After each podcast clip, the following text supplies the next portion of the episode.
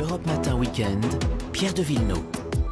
Bonjour Grégory Doucet. Bonjour. Vous êtes le, le, maire de Lyon et votre ville, votre métropole, votre département, qui, rappelons-le, a atteint un taux d'incidence de 400 cas pour 100 000 habitants, rejoignent la liste des départements confinés. Les restrictions ont pris effet tout à l'heure à minuit. Est-ce que vous approuvez cette décision? Bah, Comme vous l'avez dit, le, le, les taux d'incidence avaient dépassé en fait les, les 400 malades pour 100 000 habitants. Euh, en fait jeudi soir. Euh, donc il était bien évidemment indispensable de, de freiner euh, la progression de l'épidémie. Je me suis entretenu cette semaine, euh, un tout petit peu avant le, les annonces, mmh. avec le Premier ministre.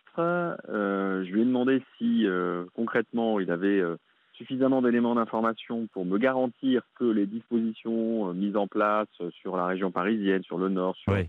la région de Nice, avaient été de nature à freiner l'épidémie. il m'a expliqué que c'était le cas effectivement, les taux d'incidence étaient en train de baisser, notamment, euh, notamment à Nice. Euh, donc oui, euh, vu la propagation, vu la vitesse de propagation de l'épidémie, de toute façon, il fallait agir. Et c'est ce que nous faisons aussi à Lyon, puisque je lui ai demandé de pouvoir vacciner davantage. Euh, donc le premier. C'est ça, hein, parce que le maire de Lyon, le maire de Villeurbanne, lui estime qu'à un moment, avec le retard criant dans la vaccination, bah, votre population ne va pas adhérer. Elle va dire d'un côté, on nous demande de, de, des efforts, et puis de l'autre côté, on fait rien pour la vaccination.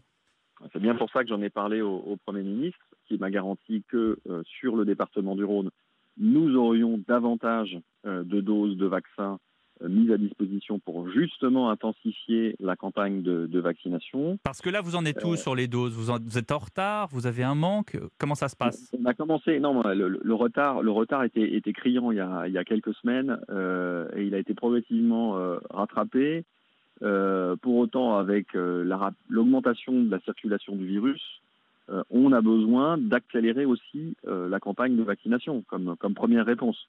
C'est la raison pour laquelle nous avons déjà travailler à l'augmentation des capacités de, de, de, de vaccins, de, capacités vaccinales sur euh, les différents centres de vaccination, notamment sur le grand centre de vaccination que nous avons implanté au Palais des Sports de Gerland, qui va, euh, dès euh, on va dire la fin de la semaine prochaine, euh, pouvoir vacciner euh, 2000 personnes par jour. Et ça, vous êtes confiant dans ce chiffre que vous nous avancez 22 000 personnes par jour? J'ai pas encore eu, euh, pas encore eu les chiffres des livraisons de vaccins. En tout cas, nous, nous montons en capacité. Vous savez, euh, pouvoir euh, vacciner 2000 personnes par jour, ça nécessite un certain nombre de, de respecter un certain nombre de processus logistiques, administratifs. Donc voilà, nous, nous, nous mettons en capacité de pouvoir le faire.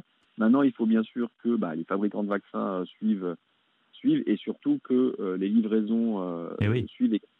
Euh, près de 1000 patients hospitalisés hein, dans le Rhône, 190 en réanimation.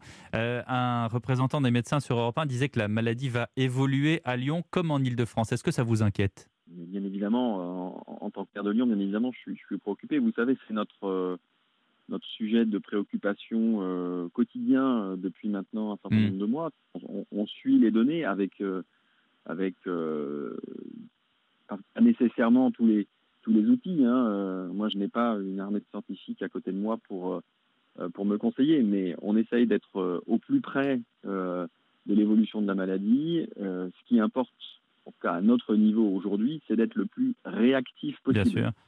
Voilà. Et vous êtes inquiet, vous voulez être réactif et en même temps, euh, Grégory Doucet, je note que vous, vous votez un budget, vous avez voté jeudi un budget, 1 milliard 250 millions d'euros destinés à l'écologie pour les 5 ans à venir. Euh, J'ai cette question euh, un peu candide, pardonnez-moi, mais est-ce que c'est bien le moment? Bien sûr que c'est le moment.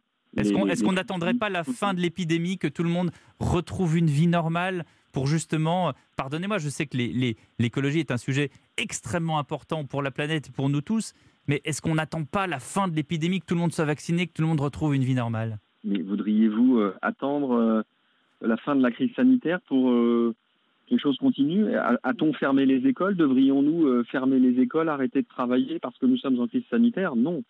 Devrions-nous oublier toutes les autres, tout, toutes les autres questions auxquelles nous, nous sommes confrontés actuellement? Bien sûr que non. L'urgence climatique, elle est là, elle est bien là. C'est la raison pour laquelle, à la suite, à la suite de l'appel du secrétaire général des Nations Unies, Antonio Guterres, qui le 12 décembre dernier appelait l'ensemble des, responsables politiques du monde entier à déclarer l'état d'urgence climatique jusqu'à ce que nous parvenions à la neutralité carbone. C'est ce que nous avons fait ce jeudi 25 mars à Lyon. Nous avons déclaré l'état d'urgence climatique. Il faut agir vite sur le front du climat, sur le, le sujet de la biodiversité, enfin sur l'effondrement de la biodiversité. Il ne faut pas attendre. Vous savez, une Et on peut faire tout en même temps? On peut faire tout en même temps. une, municipalité, quand elle vote un budget d'investissement, elle donne une trajectoire, elle se donne un plan d'action. Ouais. Après, chaque opération est ensuite, est ensuite revotée, réalisée. Donc on n'allait pas attendre, bien sûr, d'être sorti de la crise sanitaire pour nous engager sur le front du climat. Merci beaucoup, Grégory Doucet. Merci d'avoir été avec nous en direct ce matin sur Europe 1. Merci à vous.